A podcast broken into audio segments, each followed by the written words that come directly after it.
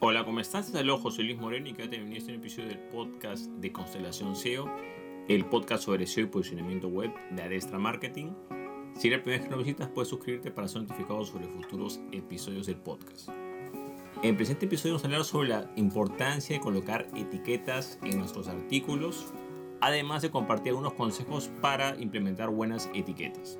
En primer lugar hay que tomar en cuenta que las etiquetas son fundamentales ya que permiten de que las personas puedan encontrar nuestro contenido. Las etiquetas eh, son las palabras o términos o frases que utilizan las personas para buscar cierto contenido. Entonces, al colocar esa información en las etiquetas, cuando la persona realice una búsqueda, ya sea de forma interna dentro de nuestra propia página o blog o en algunos casos ya sea en los buscadores, cuando coloquen esas palabras claves, entonces los diferentes motores de búsqueda van a saber exactamente qué es lo que está buscando.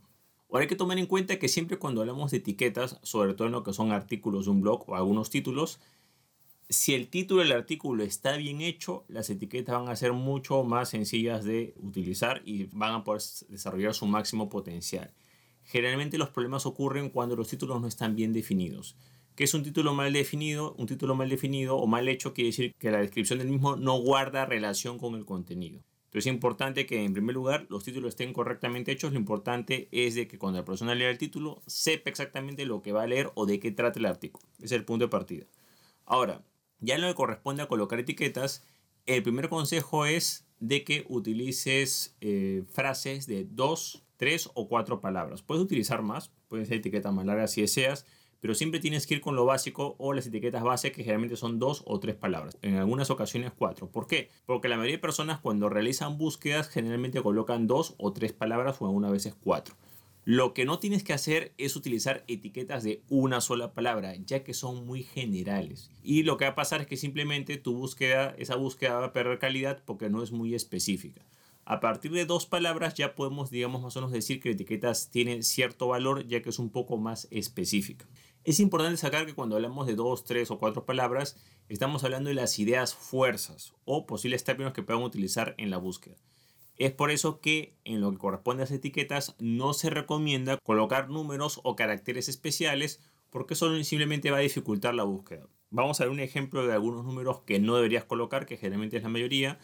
Si tienes un artículo que dice 7 consejos para comprar departamentos en Lima, entonces, la palabra 7 es irrelevante para ese título, ¿ok? Porque no tiene nada que ver, porque son 7 consejos, pueden ser 6, 5, 10, etc. O sea, nadie va a buscar 7 consejos, lo más probable es que va a buscar los consejos directamente. Entonces, en este caso, lo que son los números en ese ejemplo, deberías eh, obviarlos o dejarlos de lado. Ahora, quizás cuando podrías considerar colocar un número en una etiqueta, a veces cuando está relacionado con un año, ¿ok? Si esa etiqueta o ese título está relacionado, no sé, pues consejos para manejar tu página de Facebook año 2022, bueno, quizás, o año correspondiente, quizás podría justificarse colocar esa etiqueta con ese número. O si, por ejemplo, estás haciendo referencia a una ley, la ley 1990, por darte un ejemplo, entonces podría justificarse en algunos casos usar número, pero en la mayoría de casos no se recomienda utilizar número ni palabras, digamos, sueltas o conectores de más o caracteres especiales porque eso no va a ser relevante. Lo importante es que te centres en lo que son las ideas fuerza de ese propio título. Lo recomendable es que si el título está bien hecho, las etiquetas sean una conjugación de las diferentes palabras que tiene el propio título. Por ejemplo, se recomienda eh, comenzar con etiquetas base, o sea, comenzar con etiquetas de dos palabras o tres palabras y cuando hayamos terminado con todas las posibles conjugaciones, recién vayamos a las etiquetas de cuatro palabras o más palabras. No recomiendo empezar con una palabra, eso ya descártalo. Hay gente que comete el error de que de repente comienza a, no sé, pues comienza a crear etiquetas y se va directamente a, las frases largas. Siempre es bueno que comiences con las dos, terminas todas las etiquetas posibles que hay de dos palabras y recién pasas a la de tres para que lo hagas de forma ordenada. Si no lo haces de esa manera, es probable de que cuando comiences a crear etiquetas más largas, se te pasen algunas etiquetas base. A continuación voy a mencionar un ejemplo. Vamos a suponer que el título de un artículo es 7 consejos para comprar departamentos en Lima. Entonces, en este caso, las etiquetas bases en este ejemplo serían las conjugaciones de dos palabras, que son las primeras con las que tenemos que arrancar. En este caso, las etiquetas bases serían departamentos Lima y otra sería comprar departamentos. Son las palabras tal cual del título, pero haciendo esa combinación de dos. Entonces, comenzamos con esas dos y de ahí vamos a las de tres. ¿Cuáles serían las, las de tres que había? Bueno, una etiqueta de tres sería departamentos en Lima. Y otra etiqueta de tres palabras sería comprar departamentos Lima. Entonces ahí tenemos como que nuestra base. Ahí estamos comenzando. Recién que ya tenemos las etiquetas de dos palabras y de tres palabras, en ese caso, recién comenzamos a pasar con etiquetas que sean un poco más extensas, todo en base al título, ojo. Entonces, otra etiqueta ya más extensa sería comprar departamentos en Lima, consejos para comprar departamentos, consejos para comprar departamentos Lima, ya más extensa, consejos para comprar departamentos en Lima. Esos son, digamos, unos ejemplos de cómo lo estoy estructurando. Siempre es bueno que trates de ir de menos a más, siempre con de dos palabras, tres palabras, cuatro palabras y así vas avanzando. Sin embargo, aquí vamos a hacer otra variante. Ahí, digamos, has hecho tu trabajo inicial. Pero también puedes agregar más etiquetas si deseas, por ejemplo, la primera combinación, digamos, o la primera variante, es lo que corresponde a la variante de singular o plural. Ejemplo, como hemos visto en, el título que hemos mencionado, siete consejos para comprar departamentos en Lima. Departamentos lo está utilizando como plural la búsqueda. Sin embargo, hay algunas personas que en vez de utilizar departamentos, utilicen departamentos, o sea, utilicen esa palabra en singular. También puede ser al revés, la persona puede estar utilizando una palabra en singular y la búsqueda es en plural. Entonces, siempre puedes agregar este segundo grupo de etiquetas, si lo crees conveniente. Ojo, hay muchos criterios para agregar etiquetas, yendo desde lo más básico al quizás lo más avanzado.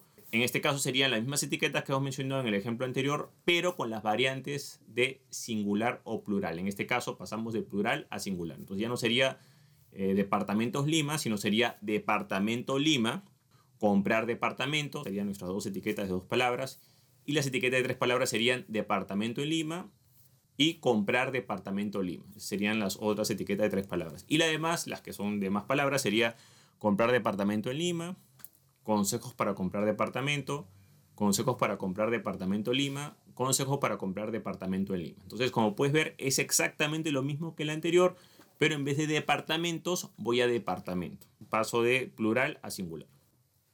Ahora, viene otra variante más decías, esto ya es más avanzado. Solo se recomienda colocarlo, digamos, si realmente te da espacio para colocar esas etiquetas. Esto sería como la cereza del pastel, que sería, digamos, una variante en lo que respecta a lo que es la parte de sinónimos. De alguna palabra del título utilizamos a un sinónimo que sea muy indispensable en la búsqueda. Por ejemplo, ¿cuál es la variante que vamos a utilizar acá? Que la palabra departamento, algunas personas no se refieren a, por ejemplo, en lo que es Perú, para buscar departamentos también busca la palabra apartamentos. Algunas personas utilizan la palabra apartamentos como una especie sinónimo de departamento. Entonces, ¿cuáles serían las variantes acá? Sencillo, simplemente en vez de departamento se utiliza la palabra apartamento. En este caso sería apartamentos Lima, comprar apartamentos, serían las dos etiquetas de dos palabras. Después las etiquetas de tres palabras sería apartamentos en Lima, comprar apartamentos Lima y después vienen las demás etiquetas que serían comprar apartamentos en Lima, consejos para comprar apartamentos, consejos para comprar apartamentos Lima, consejos para comprar apartamentos en Lima. Entonces como podemos ver en este sencillo ejemplo hemos puesto las primeras etiquetas que en realidad son las más importantes, las que he mencionado, y de ahí después que completes todo eso, puedes darte el lujo si lo deseas, o si tienes el tiempo, o si tienes la concentración para hacerlo, para incluir una variante de singular o plural o incluir una variante en lo que corresponde a un tipo de sinónimo. Solamente recomiendo utilizar la variante sinónimo si realmente el término es muy utilizado. Debes tomar en cuenta que la variante sinónimo es una variante avanzada, no recomiendo hacerla siempre, Solamente es si realmente te da el espacio para colocar esa etiqueta, si tienes el tiempo y la concentración y quieres darle un plus a ese artículo, podrías hacerlo, pero con que hagas la parte básica, suficiente en este caso, ¿no? Bueno, de esta manera hemos aprendido a cómo colocar etiquetas en nuestros artículos de nuestro blog, sobre todo dando con una serie de ejemplos. Si te gustó este episodio, entonces hacer clic en me gusta, dejar tu comentario en la parte de abajo, compartir el episodio y por supuesto suscribirte.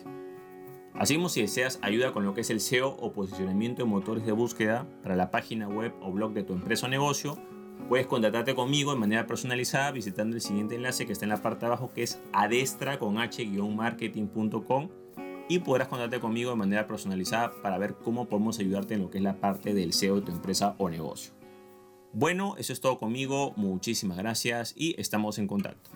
Hasta luego.